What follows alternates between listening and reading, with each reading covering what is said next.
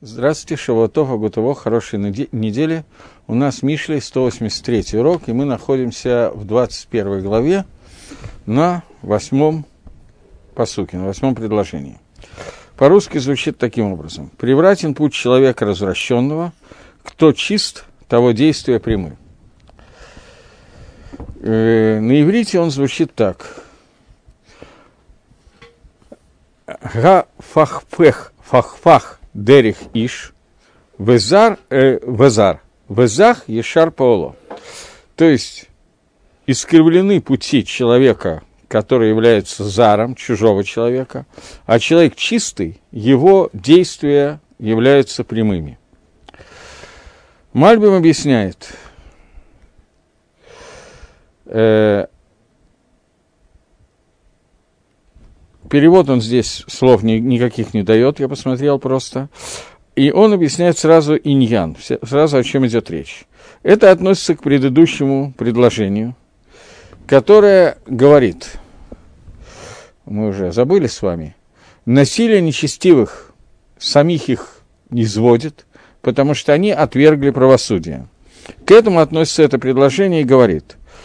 То есть, шот рашоим и гром, что э, то, что нечестивцы занимаются разбоем, это приводит к тому, что они не делают суда, суд исчезает из этого мира, и тогда получается, что искривляются человеческие пути, и пути становятся чуждые для людей. Имеется в виду, что человек по своей природе, он склонен к тому, чтобы идти по законам, по суду, и не воровать, не отнимать людей.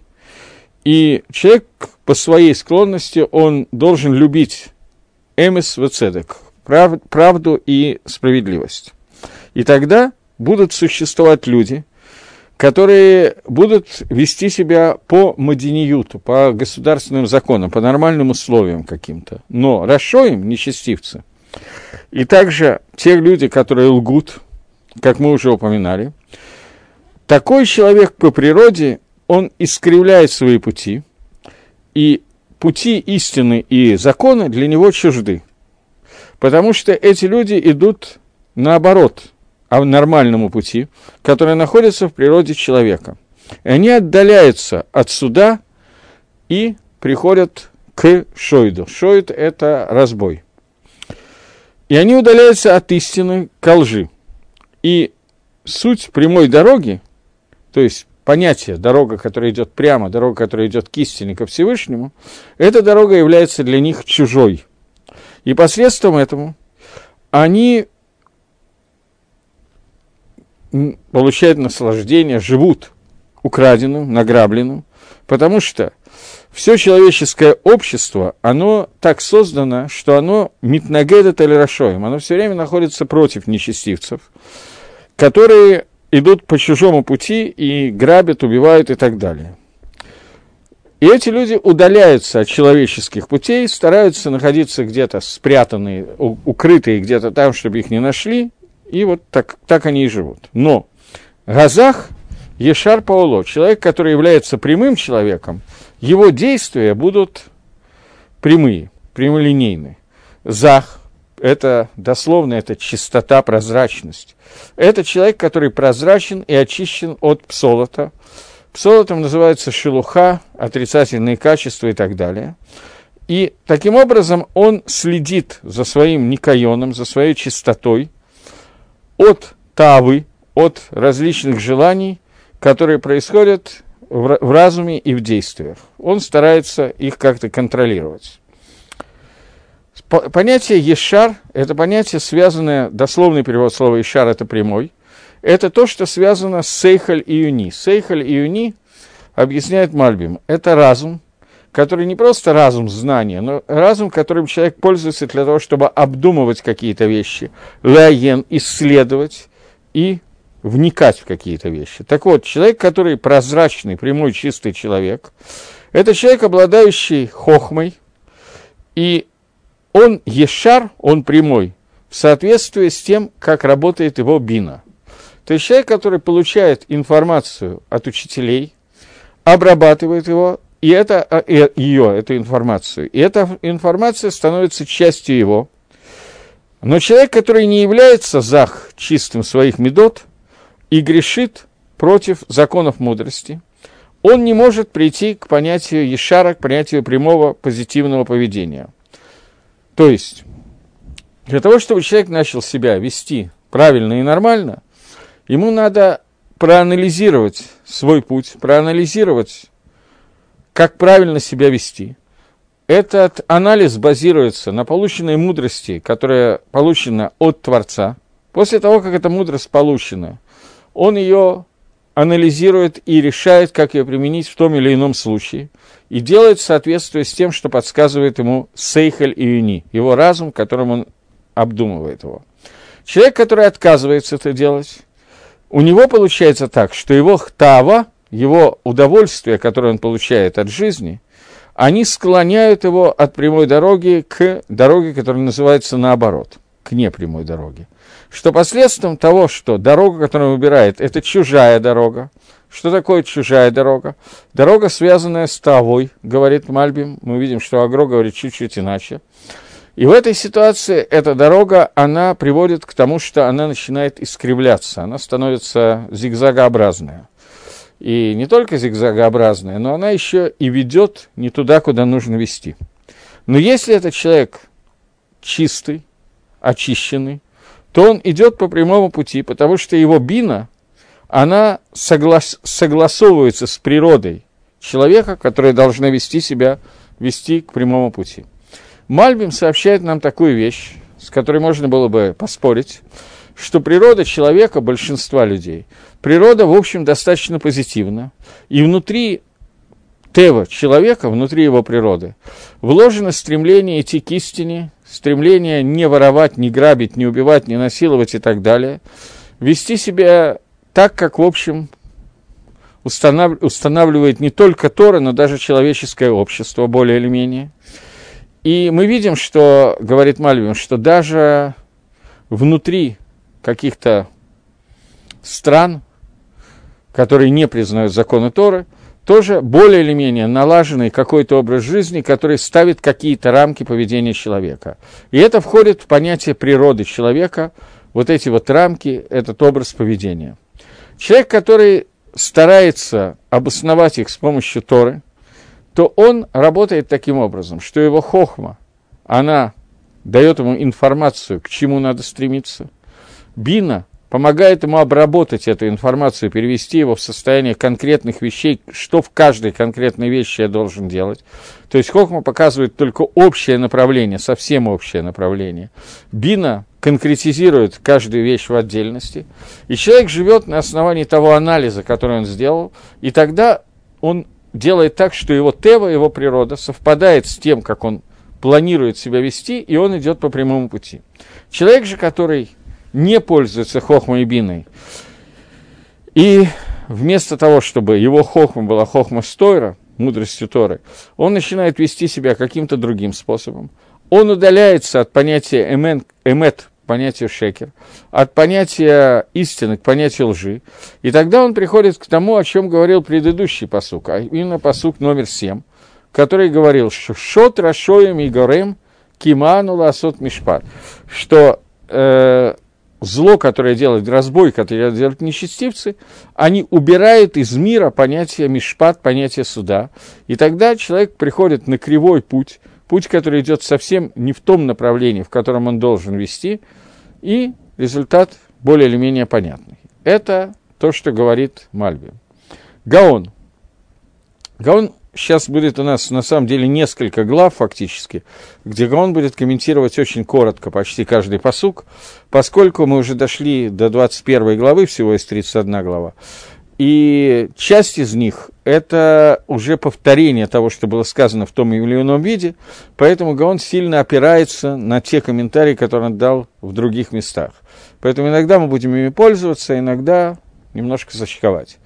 Гаон говорит, что человек, который искривляет свой человеческий путь, то есть из-за того, что ману милосот мишпат, из-за того, что мы привели, как сказано в прошлом посуке, к тому, что мы прекратили вести себя так, как этого требует суд.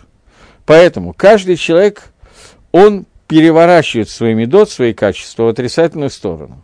И то, что кажется в его глазах ешар, в его глазах прямым, это делает этот человек. Э, это похоже на книгу Шофтим, где сказано, что не было царя в Израиле, и каждый человек делал то, что казалось прямым в его глазах.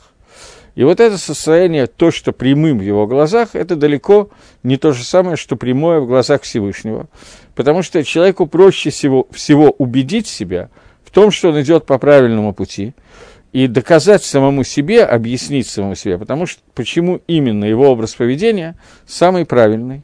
Поэтому если он не базируется на строгих установках Торы, то человек доказывает себе правильность своей жизни как дважды два четыре. И он говорит о том, что это приводит к тому, что из мира уходит мишпат, суд, поскольку злодеяние, разбой, шодет – это то, что завоевывает мир, шедатим, и после этого человек начинает искривлять свой путь, поэтому каждый человек, он меняет свои медот, свои качества и делает правильное в его глазах. И это то, что он делает правильно в его глазах, на самом деле носит название зар. Зар – это чужое. То есть в такой ситуации нитрабим увеличивается количество зарим чужих людей, которые бегут за хемдой. Сейчас мы обсудим, что это значит. Для того, чтобы обсудить, что это значит, мы посмотрим, как Гаон объясняет понятие «зар» и «хемда» в другом месте, а именно во второй главе, это было очень давно, когда мы читали, но на эту тему Гаон писал очень много и не один раз. Я просто возьму одно из мест, которое это рассказывает. Есть посук, который говорит о том, что Шлома Амелах предупреждает нас, что человек должен спасти себя от Иша Зара, от чужой жены, Мина Хрия, Нахрия тоже дословно чужая, которая Амрейгова Хелихлика, которая его начинает уговаривать и под, поглаживать. Объясняет Гаон, что имеется в виду. Он объясняет, что существует понятие Иша Зара. Это понятие, которое называется Нуква де Ситра Охра. Женская часть обратной стороны. Ситра Охра есть Ситра де Душа, есть сторона святости, есть Ситра Охра, сторона, которая противоположна святости. Э, в стороне, которая противоположна святости, есть Ецергора, Ситра Охра, которая идет со стороны мужской и со стороны женской. Со стороны мужской нам сейчас это не так обязательно. Это два наказания, которые дает Ситрохр человеку в мире. Но с женской стороны есть две, два проявления Ситрохра, которые проявляются через качество, через медот человека. Это тайна понятия тайвы. Тайва – это удовольствие, которое получает человек от этого мира. И это удовольствие, реально, это понятие тайвы, делится на два – это Тайва и Химда. Мы несколько раз это уже обсуждали, но поскольку Гаон вводит нас в эту историю, то Тайва – это человек, который сидит дома и не видит ничего другого, а только в доме сидит и наполняет свою тайву от этого мира и получает удовольствие. Вот этот процесс получения удовольствия в этом мире от Аламазе называется тайвой. И несмотря на то, что он сидит в доме, он преследует эту тайву. Но преследует ему можно сидя на стуле или на кресле лучше преследовать эту тайву. Э, и он может даже учиться, но так, поиногда, чуть-чуть. Хемда – это другое понятие. Хемда – это не понятие удовольствия этого мира, это понятие, в котором не присутствует само удовольствие, от которого человек получает. Как, например, хемда это человек получает удовольствие, например, какие-нибудь такие примеры, супружеская близость, э, э, еда, от которой человек просто вот получает, нравится ему это дело.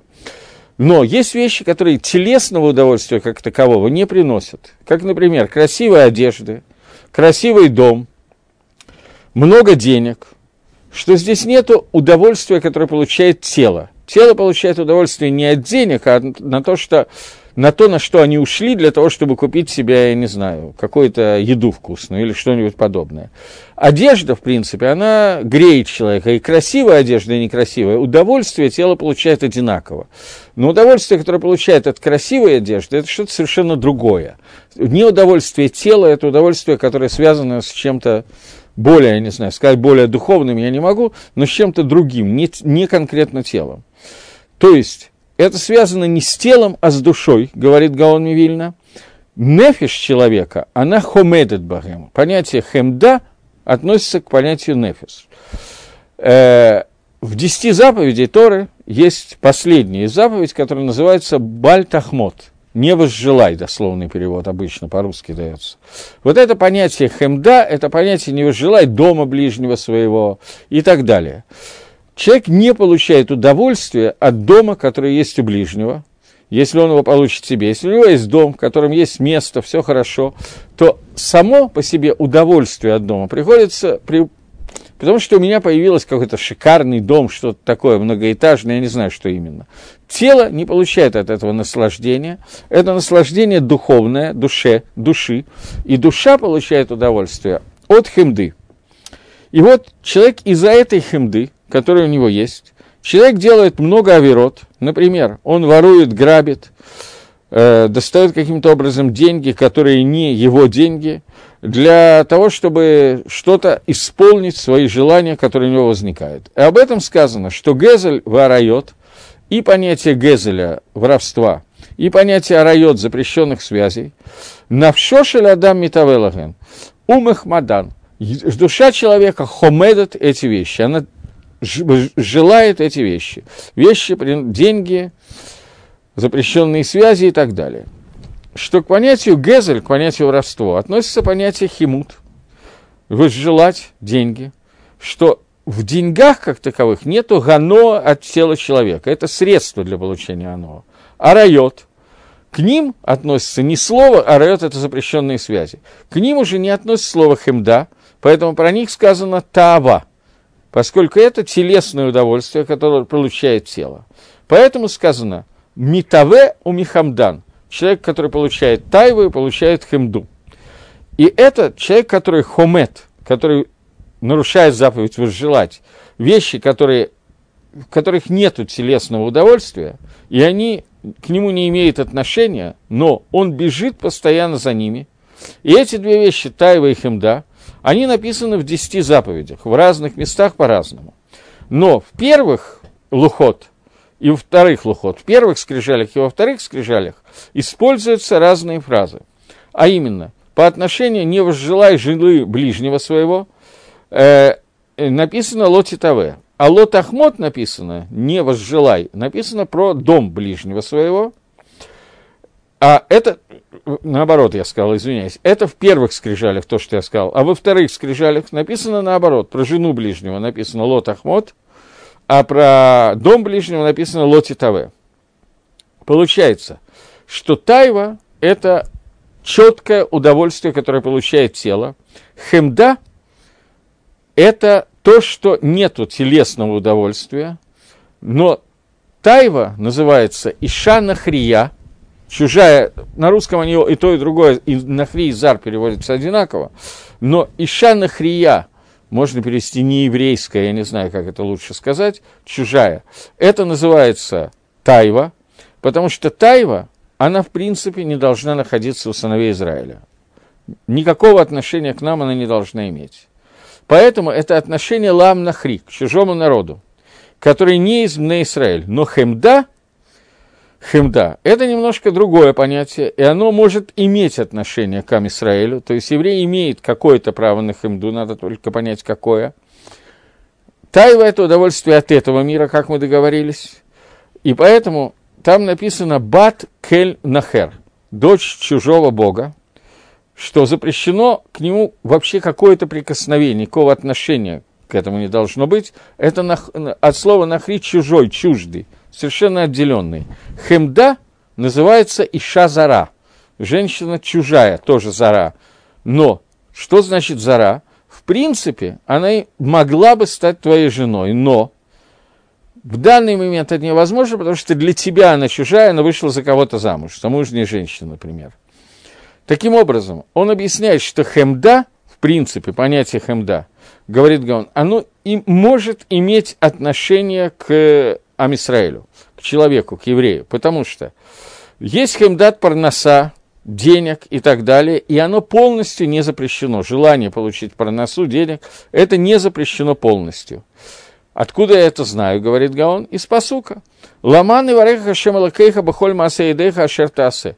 Ради того, чтобы тебя благословил Всевышний за все действия, которые ты делаешь. То есть, человек имеет право и должен зарабатывать деньги на пропитание, на жизнь, но все это должно быть баэмунамиот, очень с чувством веры, ответственности и так далее. Без авирот. Чтобы человек не, дай бог, не дотронулся до чужих денег – и это то, что сказано, прикосновение к чужим деньгам, это иш-зар, это чужое, совсем чужое. Как сказано и так далее. Но тава – это то, когда человек сидит, ничего не делая, просто получает удовольствие от этого мира, это вещь, которая не должно иметь к нам никакого отношения. Теперь, возвращаемся к нашему посуку. Зачем Гаон послал нас в, этом, в то место, которое мы сейчас зачитали, во вторую главу? Зачитываем. Он говорит, что э, искривляет человек свои пути и делает то, что кажется прямым в его глазах. Везар и чужое, то есть хемда, как он переводит, что к зару относится понятие хемда, которое получается, что увеличивает количество людей, у которых появляется хемда, и они преследуют эту хемду из-за того, что нарушается понятие законности, как мы учили в прошлом посуке. Люди начинают грабить, убивать и так далее. Закон уходит из этого мира, и тогда люди начинают нарушать заповедь Баль-Тахмот и делают то, что им кажется прямыми в их глазах, и это на самом деле Магалах, путь, который называется Зар, который приводит к Хемде. Но человек, который Зах, человек, который чистый, прозрачный – все его действия будут только ешар, только прямыми. Имеется в виду пируш. Что значит действия, которые прямые? То есть это человек, который, сердце которого уже абсолютно очищено, и э, поэтому у него нету никаких помыслов какой, отрицательных в сердце. Хемда рождается в сердце человека – человек, который сумел очистить свое сердце и свои ощущения, то у подобного человека его желания будут не связаны с хемдой, и вместо зар они становятся зах. Вместо того, чтобы быть чужими и стремиться к, чему, к чему-то чужому и нарушать заповедь Баль-Тахмот, Лот-Ахмот, не возжелай, этот человек находится в состоянии захута, от слова схут, от слова заслуги, и э, его действия будут ешарим, и он никогда не повернет свои действия от эмет к шекеру, от истины к лжи, поэтому подобный человек будет жить лфими шпат в соответствии с законами, которые устанавливает Тора. Вот. Таким образом, Гаон здесь вводит нас в еще одну судью, которую Мальбим пропустил. Он обращает внимание на то, что Шлома Амелах написал – что человек, который искривляет свои пути из-за того, что в мире происходит увеличение разбоя, зла и так далее, то человеку его пути кривые кажутся прямыми, и он попадает в засаду к понятию злу, зла, зар, понятие не зла, как это сказать, зар, чужого, понятие чуждости. И он объясняет, что он попадает в ситуацию, когда нарушает заповедь Лот Ахмот, заповедь не возжелай, в тот момент, когда в мире царит суд и справедливость, то у человека нет такого острого желания захватить что-то, принадлежащему другому. Здесь же это желание возникает, и тогда все пути искривляются, потому что ему кажется, что это и есть правильный путь. Человек же, который остается даже в этой ситуации зах, прозрачным, чистым, от слова «схуд» – заслуги, то он продолжает все свои действия делать так, что они идут по прямому пути – и это только тот человек, который вышел на уровне понятия захута, Захуд от понятия того, что он очистил свое сердце, и сердце его становится чистым, прозрачным, и в сердце нету нарушения заповеди Лотахмот. Когда мы читаем Шма, то мы каждый день, читаем минимум два раза в день Шва, заповедь для мужчин читать Шма два раза в день, утром и вечером, то мы читаем Лота Туру Ахарей Левавехам, Харей Нейхам, Аширатым, за ним Ахарейхем. Не следуйте э, вслед глазам и вслед сердцам вашим, которые вы соблазняетесь, следуя за ними. И вот соблазнение, которое вызывает глаза и сердца, это две вещи. Глаза и сердце, они связаны друг с другом. Настолько связаны, что даже лаголоха, я не знаю, как сегодня, насколько это в сегодняшней медицине так или не так, это я уже не в курсе, но Медина до Гемора, по закону Гемора, человеку, у которого есть опасность в шаббат, опасность для одного органа тела, нельзя нарушать шаббат и сторы для того, чтобы спасать, я не знаю, палец человека. Но если это опасность для глаза, то можно нарушать шаббат и сторы для того, чтобы спасти глаз, потому что Гемора говорит, что глаз, он связан с сердцем на уровне Гашкова, на уровне мировоззрения, то, что видят глаза, только эту часть, э, только эту вещь может возжелать сердце. Человек же, у которого сердце очищено, в котором не возникает понятия бальтахмот, не возжелай, то человек видит глазами только то, что имеет к нему какое-то отношение, и вещи, которые находятся вне его, которые к нему не относятся, которые являются шодет, шодеда, являются воровством, разбоем, то эти вещи он просто не видит, не то, что не видит, они для него не рождают его сердце понятия хемда, и он не может последовать вслед глазами, сердцам, поскольку сердце отказывается воспринять эту информацию. А глаз, он связан с сердцем и наблюдает на уровне тахмот только то, что хочет возжелать сердце. Сердце само по себе не хочет, пока не видит, для этого нужен глаз. Но глаз сам по себе захотеть не может, он только может показать сердцу. Если сердце умеет правильно принять информацию, то он не может нарушить этой заповеди. Человек же, который не очистил сердце, он и вместо состояния зах, чистый, прозрачный, схуд, заслуга, он имеет состояние зар, состояние зар – это чужой, Зар, как мы видели, Иша Зара, чужая жена, это вся первая часть книги Мишли нам рассказывает про двух женщин-блудниц, Иша Зара, вы Иша Нахрия. Так вот, Иша Зара – это та жена, которая блудница, которая не имеет отношения к тому, чтобы быть среди тут, но тем не менее она приходит и соблазняет человека следовать за своим сердцем, за чужими вещами. И это понятие, которое в Шма мы говорим, э, не следуйте вслед глазам и сердцам, которыми вы следуетесь, соблазняясь им шерзонима харейхам, от слова «зана», от слова «блудница», которые вы соблазняетесь, следуя этим вещам. Окей. Да.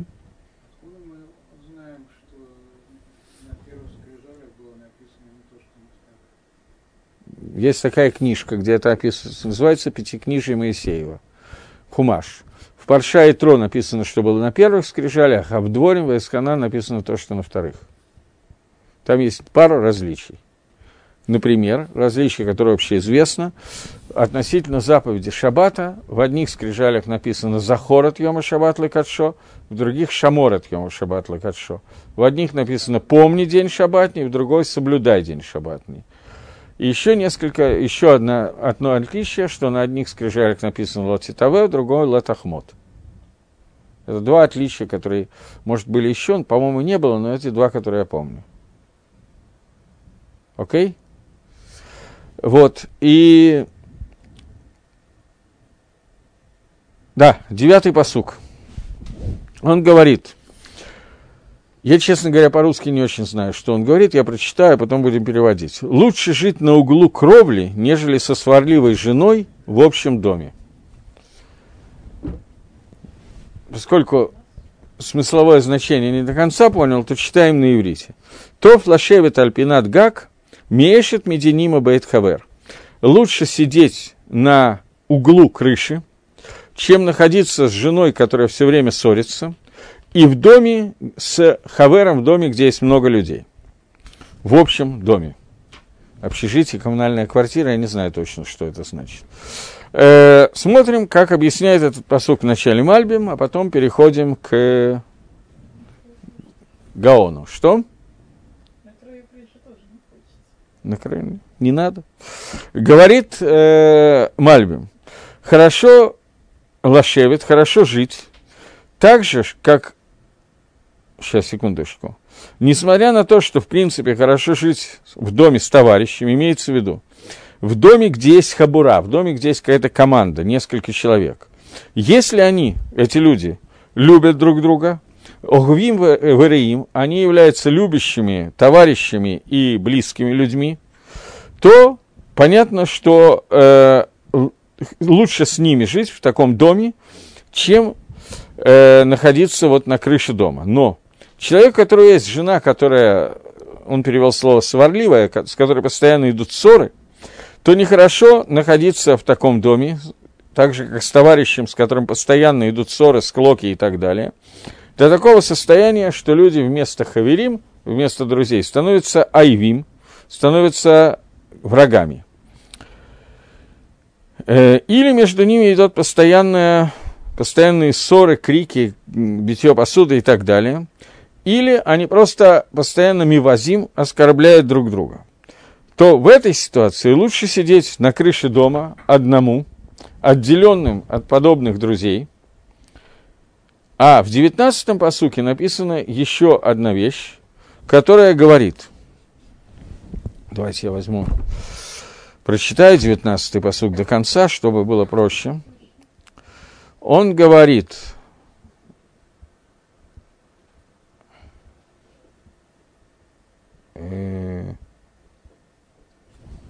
я потерялся. Вот. Лучше жить в земле пустынной, чем женой сварливой и сердитой. Понятно, что это некоторое подобие есть между этими псуким. И говорит Мальбим – что здесь сказано в 19-м посоке, что лучше сидеть в земле, которая называется пустыней, чем женой, с которой постоянно идут ссоры и гнев. Что если это человек, который Баалькас, который гневается, тогда сидеть на краю крыши в городе ему тоже плохо. И он должен убежать от такой жены, остаться с ней в городе, сидя на крыше, тоже плохо. И он должен от нее убежать в пустыню. И этот посук как бы удваивает и объясняет состояние, что убегать надо до конца. Так объясняет Мальбим эту ситуацию. Гаон здесь на самом деле, я уже говорил, что в, этом, в, этом, в этой главе Вильнюсский Гаон очень короткие комментарии пишет. Он говорит, что крыша – это очень узкое место, и понятие на крыше – это понятие мисукан, понятие опасности. Если вы помните, наверное, помните, что была у Шалом Алейхама такая книжка «Скрипач на крыше», примерно на эту тему. Вот. И он говорит о том, что крыша – это вещь, которая опасна, и тем не менее, в чем опасность? В том, что там узко, не хватает места, там надо как-то балансировать все время.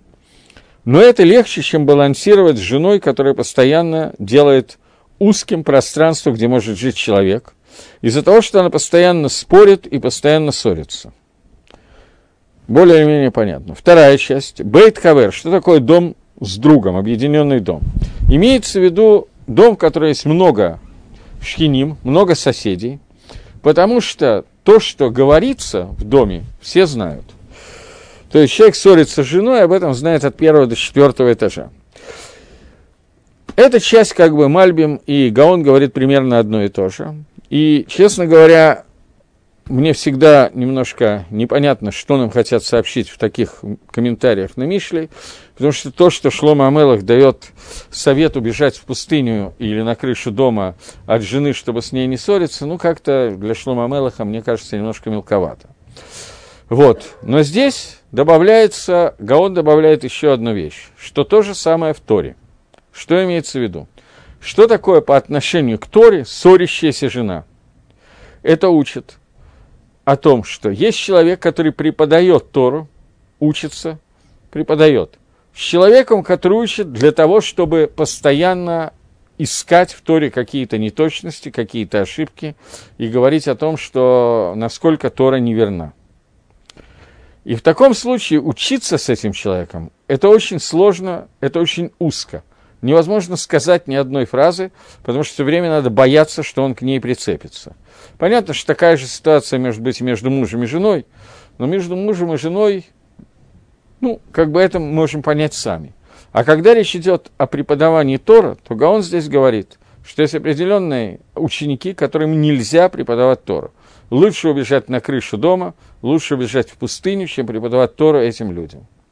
Что такое Бейт Хавер с точки зрения Торы? Общежитие, место, где есть много товарищей. Это место, где постоянно находятся подобные люди. Люди, которые постоянно приходят для того, чтобы поставить что-то, объяснить тебе, доказать тебе, поставить какую-то трудность на то, что ты э, говоришь из слов Торы.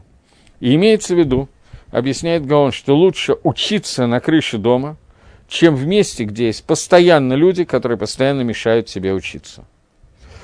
И тогда это уже принимает немножко новый оттенок того, что нам хотят сказать, поскольку Гаон во многих местах объясняет, что кто такой, например, Вешет Хайльда, который есть некоторые шансы, что мы когда-то дойдем еще через 10 глав, Эшет Хайль, Мимца, кто найдет добродетельную жену, Гаон говорит, что речь идет о Торе, кто такая Эшет Хайль, это Тора, и Гаон все время объясняет, что жена человека – это Тора, он все время идет по этому объяснению. И здесь говорит то же самое. Он говорит о том, что человек, который учит Тору, в принципе, Тору правильно учить, преподавать многим, так, чтобы были ученики, которые будут тебе задавать трудности, и ты мог на них ответить, и так ты будешь лучше понимать Тору, сможешь лучше леагдир определить какие-то вещи. Поэтому преподавание – это очень важная вещь для учебы, сейчас я не говорю для тех, кому преподает, я сейчас говорю с эгоистических позиций учителя. Преподавание Торы учителю дает очень много. То, что сказал Раби Акива, когда к нему пришли пять учеников, последние пять учеников, которые у него были, и попросили обучить их Тору, он сказал, что больше, чем э, теленок хочет кушать, корова хочет кормить, поэтому для преподавателя преподавание это является одной из самых важных вещей с точки зрения Торы. Дери Гагав просто заодно. Нигде в Торе не указана заповедь Торы в качестве заповеди «учи Тору». Единственная заповедь «учи Тору» написана в Алиматтам Отам Ливанейхам. И обучай их этим вещам, этим словам, ваших детей. Заповедь обучать детей указана в Торе, заповедь учиться самому в Торе не указана. Просто человек не может обучать без того, чтобы обучиться сам. Поэтому отсюда появляется заповедь изучения Торы. Но, тем не менее, нам говорят, что изучение Торы, правильный подход, это изучение не каждому человеку, не каждому ученику. Есть ученики, которые называли, называются сварливой женой, я буду использовать то, тот перевод, который мне дан по-русски, или многочисленная команда, которая постоянно появляется и начинает сбивать с изучения Торы – так в этой ситуации, если нету других учеников, то человек должен предпочитать сидеть либо в пустыне, либо на краю крыши, находясь в состоянии, где невозможно сдвинуться вправо и влево, и ты учишь только очень ограниченно, но тем не менее лучше учиться там, чем учиться с женой, которая сварлива и постоянно мешает процессу Талмуд Тойра. Есть Гемора в трактате Макот, просто чтобы так немножко. Гемора в трактате Макот рассказывает, что есть такая митсва, такая ситуация, которая называется галут, изгнание. Человек, который совершил случайное убийство определенным образом, я не буду входить в голоход этого, законы этого, человек, который случайно убил. И этот человек должен убежать в Галут в изгнание, в один из городов, который называется Ирей Миклад, по-русски обычно переводится «город-убежище», где он должен находиться и не имеет права оттуда выйти до смерти Коэн Годеля до смерти первосвященника. Он должен находиться вот в этом вот изгнании, которое называется Галут. Но в этом изгнании, поскольку он должен жить, то ему предоставляют все вещи, необходимые для жилья. Я не буду сейчас входить в детали. Есть одно из мнений, что он там не должен снимать квартиру, ему должны там предоставить квартиру. По другому мнению, он должен снимать квартиру, должен платить на это, за это. Но ему должны найти возможность работать, еще что-то. Он должен иметь возможность жить. И вот Гемора говорит, что Талмит, ученик, который идет в Галут, его Раф обязан вместе с ним идти в Галут. Почему? Потому что Тора называется жизнью. Человек хая в Галут, он обязан пойти в Галут в изгнание. Но смерть он не, не обязан, он, он не хаяв мета, его не, не могут там убить. Человек, который лишается Тора, он лишается жизни, поэтому его преподаватель Торы должен быть в Галуте вместе с ним. Рав, который попал в Галут, вся Ишива должна идти с ним вместе в Галут. И так далее. Емора говорит отсюда, что Лаалам никогда пусть человек не обучает Торы Талмит Шейна Гагун. Талмит, который не, не хороший Талмит, не, не подходящий Талмит. Почему? Потому что случайное убийство тоже не все люди совершали. Их может совершить человек, которому за какие-то оверот положено галут, и поэтому Всевышний сделал так, что именно через него оказалось, что кто-то убит, и он идет в галут. Поэтому человек, который недостойный, если ты его обучал, то ты можешь оказаться в ситуации, что тоже попадешь в галут из-за него. Поэтому говорит Гемора, что человек не должен обучать ученика, который недостойный ученик. Вот, это, понятно, что такой скользкий момент, но это именно то, о чем нас предостерегает Шлома Амелах здесь, как объясняет Гаон, который говорит о том, что жена, которая ссорится постоянно, или компания, которая постоянно находится и мешает изучению Торы, лучше находиться на крыше дома в одиночку, чем учиться с ними. Следующий посук, посук номер 10. Э, посук, который говорит, душа нечестивого алчит зла, не найдет милости в глазах его ближнего. Алчит, как я понимаю, это хочет по-русски, наверное. Э, Нефиш Раша Ифтара Ло Ехун Баина Фраегу. Душа Раши, нечестивца, она желает зла, стремится к злу, и не будет милости в глазах его ближнего. Мальбим объясняет, э, что имеется в виду. Несмотря на то, что Беэр Хокер Гагава Тимца Бейна Шавим. Э, Хокер – это исследователи. Исследователи нам показывают, что любовь, она находится между равными, между одинаковыми. То есть то, что одинаково, то рождает между собой любовь. И правильно было бы, логично было бы, чтобы любовь была между нечестивцами. Потому что то, что цадик не любит Рашу, и то, что праведник не любит нечестивца, а нечестивец не любит праведника, это более или менее понятно. Но подобные люди должны, по идее, любить друг друга. Поэтому логика подсказывает, что два нечестивца, они должны объединяться и любить друг друга. Объясняет нам Шлома Амелах, что רשע לא יוחן רעהו בעיניו, что нечестивец, он не будет находить у него, не будет милость его ближнего в его глазах. Почему? Потому что נפש רשע אותה רע, потому что душа нечестивца – она אותה רע, она все время желает зла, она все время стремится к злу. И это, получается, с двух сторон приходит. Первое. Любой нечестивец, у него есть э, разные два вида нечестивца, у них есть разные стремления к злу. Один хочет заниматься прелюбодеянием, другой хочет воровать и тому подобное. И они не одинаковые в своих таавот, в своих желаниях. Второе что также если зло у них одинаковое, то тем не менее э, он не, не любит он своего ближнего, своего Рашу, потому что он знает, что э, его зло, оно пришло не из, не из выбора, который подсказан разумом, а только из тайвы, удовольствий, к получению удовольствия от зла – и это удовольствие известно, что это зло само по себе, и поэтому в его глазах оно отрицательное. То есть человек, который сам делает зло, он понимает, что зло, которое он делает, он делает не из каких-то расчетов, а просто потому, что он сволочь. И поэтому он понимает, что другой, который делает то же самое, он тоже редиска. И поэтому его товарищ кажется ему расшой в его глазах, и он пренебрегает их, поскольку он знает, что этот человек делает зло, потому как он плохой человек.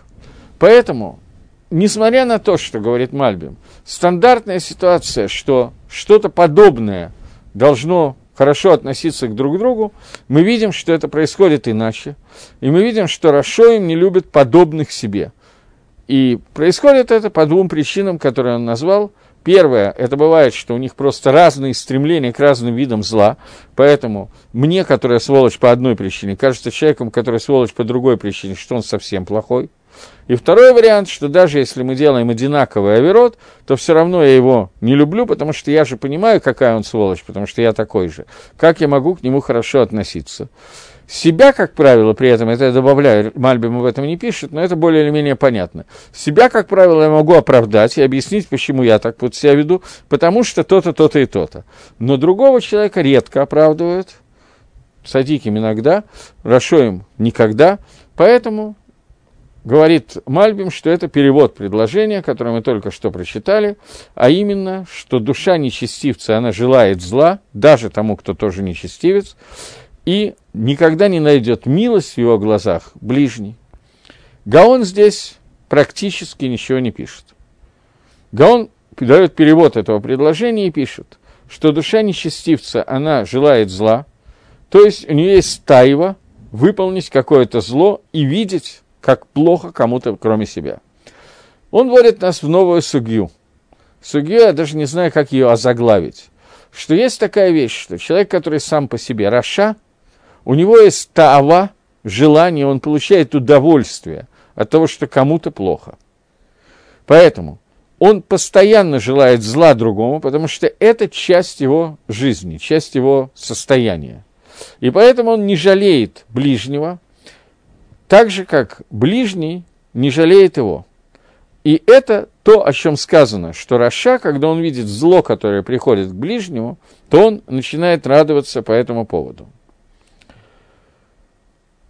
Э, в рукописи Гаон добавляет еще одну вещь, которую я сейчас зачитаю. Он пишет, что душа человека, который רשע, который желает зла, имеется в виду, רשע, он постоянно получает удовольствие от того, что делает зло, и постоянное удовольствие, когда он видит, как другому плохо.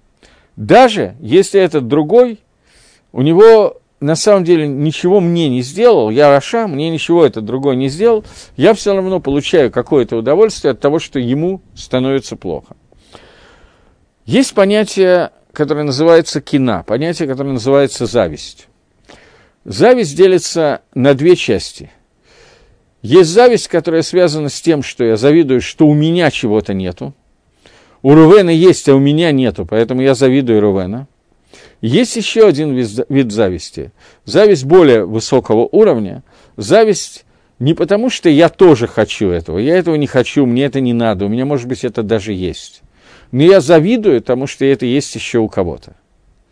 Это какой-то более высокий уровень зависти, которая присуща людям, понятно, что же присуще, но кроме всего прочего, это тот вид зависти, который, как это ни парадоксально, присутствует у ангелов, у Малахея Шарет. Ангелы – это вещь, э, субстанция, которую мы всегда воспринимаем как субстанцию абсолютной к душе, абсолютной святости, у которой нет Ецаргары, за исключением одного ангела, который и есть Ецаргара. И тем не менее, известный Мидраш, даже несколько Мидрашим есть на эту тему, один из них, что когда Маширабейна находился на горе Синай – то он услышал фразу у ангелов, которые говорили фразу «Борух шемквот малхутола аламбаэт» «Благословенно твое имя, царство твое во веки веков». Маширабейну понравилась эта фраза, и он забрал ее себе. Но поскольку она не написана в Торе, Всевышний ему не дал эту фразу, он только слышал, как ей пользуются ангелы, то поэтому мы сегодня говорим это тихо, чтобы ангелы нам не позавидовали, что мы забрали. У ангелов есть эта фраза. Мы у них ее как бы и позаимствовали. Тем не менее, у ангелов может возникнуть зависть по отношению к этой фразе. Это одна вещь. Вторая вещь, что когда мы, наши хазаль, наши мудрецы, составили на молитву, которая называется Кадыш, то они составили Кадыш не на иврите, не на лашон Кодыш, а на арамейском языке. Поскольку молитва Кадыша такого высокого уровня, то она составлена таким образом, чтобы ангелы не поняли этой молитвы. Ангелы не знают арамейского языка. Есть всякие споры по поводу того, знают ли они английский, русский, еще какой-то. Но арамейского они точно не знают. Лашон Кодыш они знают. Поэтому Кадыш составлен на арамейском языке, чтобы ангелы не позавидовали людям, которые говорят эту молитву. И понятно, что ангелы в своей душе, в своей святости, в своем уровне, они чем-то уступают людям тем, что люди могут потенциально подняться на более высокий уровень. И авойду, которую делают люди, она более высокая, поскольку она начинается ниже и кончается выше, то это более высокий уровень авойды, работы службы Всевышнему. Но при этом понятно, что стам ангел, обычный ангел, вот сегодня, без того, до какого уровня человек может потенциально добраться, ангел находится много-много выше и много-много ближе ко Всевышнему, чем обычный человек. Поэтому, что означает понятие зависти, которое есть у ангелов? Это не означает то, что вот им дали того, что мне не дали. Это зависть, которая связана с тем, что ангелы считают, что человек получил что-то, что не положено ему на том уровне, где он находится – то есть это зависть не потому, что у меня нету то, что у него есть. У них есть больше, чем у нас. Это зависть, которая относится к тому, что нам это не магия, нам это не положено, мы не там, мы не находимся на том уровне, чтобы достигнуть такой их души. Киэйнзе подобно этому. Та зависть, о которой сейчас говорится в этом посуке. Что нефиш Раши, душа нечестивца, она такова, что она не может испытать милость в его глазах по отношению к своему ближнему. То есть, даже если у нечестивца есть все, что надо, и плюс премия каждый квартал, то даже в, этом ситуации, даже в этой ситуации возникает зависть к тому, у кого что-то находится, что-то есть. Поэтому между двумя нечестивцами, несмотря на то, что в принципе Раша, он получил все, что ему надо уже – тем не менее, у него не будет хорошего отношения к другому Раше, просто потому что у этого есть то же самое. И это состояние киэйн, той зависти, которую я рассказывал про ангелов, но только у ангелов это зависть, зависть по отношению ко Всевышнему, что некое оскорбление Творцу, то, что у человека, у басар выдам, то, что у человека, который сделан из плоти и крови, есть такая возможность совершит такие вот действия, которые Всевышний дал человеку. Что мы здесь, в этом месте, можем ликадешем Рашем, осветить имя Всевышнего. Это зависть не потому, что ангелы хотят себе того же, у них все это есть. Это зависть того, что им как бы вот кажется, что человеку это не должно относиться. И это состояние зависти Раши, когда он понимает, что другой человек, такой же Раша, как я, и у него есть что-то позитивное, не потому что у меня нет, у меня тоже есть но ему это не положено. Вот это вот тот вид зависти. Причем себя понятно, что в этой ситуации человек несколько с легкостью оправдывает. Вот, это такой небольшой короткий пируш на это предложение, которое дал Гаон. И мы переходим к предложению номер 11, который говорит, при наказании кощунствующегося образумится глупый, и про вразумление мудрого приобретет знание. Говорит читаем на иврите. Бо он шлейц их кампети. Когда дается наказание лейц, лейцу, лейц это насмешник. Я не знаю, почему он перевел кощунствующий. Это насмешка, лейцанут это насмешка. Помудреет человек, которого называют Пети. Потом переведем. Уба аскиля хахам и кагдат. И при слово сейхаль, это слово разум, когда образумится мудрец, то он получит понятие дата. Э, сейчас, секундочку. Здесь Мальбим появляется второй комментарий Мальбима, с него начнем. Мальбим перевод слов. Он говорит, что такое оныш? Оныш – наказание. Это выплата, плата за нихрац ми эдга шофет алей айн. За то, что должно быть дать судьей, судья имеется Всевышнего, и это разница между ним и между тем, что написано раньше. Лейц таке. Раньше было написано, что лейца надо бить, ударить его. Это дальше будет написано, я извиняюсь, в 25 главе. А здесь написано, что лейц получит наказание. Не удар, а наказание. То есть Мальбим обращает наше внимание, во-первых, на то, что есть разница наказать и побить. Посмотрим, в чем эта разница. И второе, что он пишет, что мудрец помудреет. То есть здесь есть понятие арама. Арама – это понятие, ой, хитрости. Хитрость – это ниже, чем мудрость. Как, как следует из всей книги, которая написана на эту тему, книга Мишли. И когда Хахам получает разум, то есть э, есть понятие Хахам и понятие Навон. Мы уже говорили, что легохиях упрекать надо человеку, у которого есть навон, который имеет, имеет разум, потому что хахам не получит дат посредством твуна леват.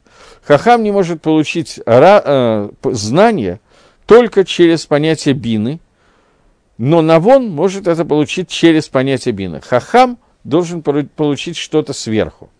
Ну, это перевод, который он дал. Понятно, что он пока непонятен, поэтому посмотрим, как комментирует Мальбим. Он говорит так. Наказание насмешника. Оно приведет к тому, что человек по имени Пети, он станет более умным, а человек, который получает разум для Хахама, он получит Дас. Раньше мы говорили, что Лейца надо побить, и тогда Пети, он помудреет. Но только там слово мудрость употреблено не как слово хохма, а как слово арама, хитрость. И доказываю, и дальше сказано, докажи, упрекай человеку, который навон, и он, навон от слова бина, и он поймет, и у него появится дат. Есть разница между арама и хохма. Хохма – это человек, который хахам, человек, который принимает законы мудрости, чтобы вести себя на основании этих законов. Но арама это такое человеческое качество более. И если, то есть не то, что он мудреет, но если его побить, этого насмешника, то он, э, то Петти, который э, простой человек, который это увидит, он научится, как предохранять себя правилу техники безопасности, чтобы его не били. Поэтому бей насмешника, он сам не, не выучит этого, но это приведет к тому, что наблюдающий за этим простодушный человек, он поймет, что надо вести себя в соответствии с техникой безопасности, чтобы его не били. Грубо говоря, если человек, простой человек, увидит, какому наказанию подвергаются нехорошие люди в этом мире, то он постарается избежать этого наказания. Это рождается страх перед наказанием, и тогда он постарается делать правильно. Но то, что написано у нас, это не бей, а это именно слово оныш по отношению к лейцу, наказание. Оныш – это то, что э, приходит к нему Баидей Шамаем, приходит к нему с небес, когда видно, что это наказание из-за той аверы, которую он сделал, из-за того преступления, которое он сделал. И тогда человек, который Петя, простой человек, простодушный человек, он выучит для себя какие-то вещи, и он не просто будет остерегаться наказаний, он станет мудрым человеком, что он получит с этого какую-то хохму, какую-то мудрость, но законы мудрости, они не, нах... не придут к нему боедея брура прямым таким вот ясным знанием, как то, что э, называется понятие «да», то есть «дат» у него не появится. Но он увидит. Причинно-следственную связь, и будет не только остерегаться делать аверот, он помудреет и поймет, что эти аверот, чем они опасны и почему их нельзя сделать. Не только с точки зрения «сделал, получил», взял руки раскаленную кочергу, обжегся, не на уровне условных инстинктов собаки Павлова, а на уровне того, что он начнет понимать причинно-следственную связь и поймет, что соблюдение заповеди мудрость Торы ведет к тому-то и тому-то. И посредством того, что он станет более мудрым, из-за тех анашим, из-за тех наказаний, из-за той цепочки, которая приходит к лейцу, он поймет состояние меда кенегет меда, мера за меру, и таким образом приблизится к законам Хохмы. И посредством этого у него прибавится сейхель, и он начнет рассуждать и понимать, что такое суть Кохмы, и тогда в него войдет понятие дат, то есть уже понимание и знание – того, что происходит, на уровне соединения с ним, и он узнает дороги Хохмы, едия брура, четким знанием, которое возможно получить. То есть, когда он видит наказание не меда меда, без такие примитивные удары, которым подвергается лейц, это приводит к какому-то минимальному пониманию, но не приходит к понятию знания. В тот момент, когда он видит, он еще видит всю цепочку, которую ему показывают, то в этот момент человек у него происходит какое-то постижение того, что произошло, и он видит Медакина, говорит, вида мера за мерой, и он умнеет и входит в понимание хохмы. И это приводит к дату. Э, Гагро здесь очень короткий, он, правда, делает ссылку, но я уже не успеваю ее посмотреть. Он говорит, что когда идет наказание Лейца, то человек, который называется Эпети, простодушный человек, он умнеет. И об этом сказано. Тот, тот же самый посук, который приведет Мальбим, лейца поби, побьешь, и это приведет к мудрости, к умудрению Пети.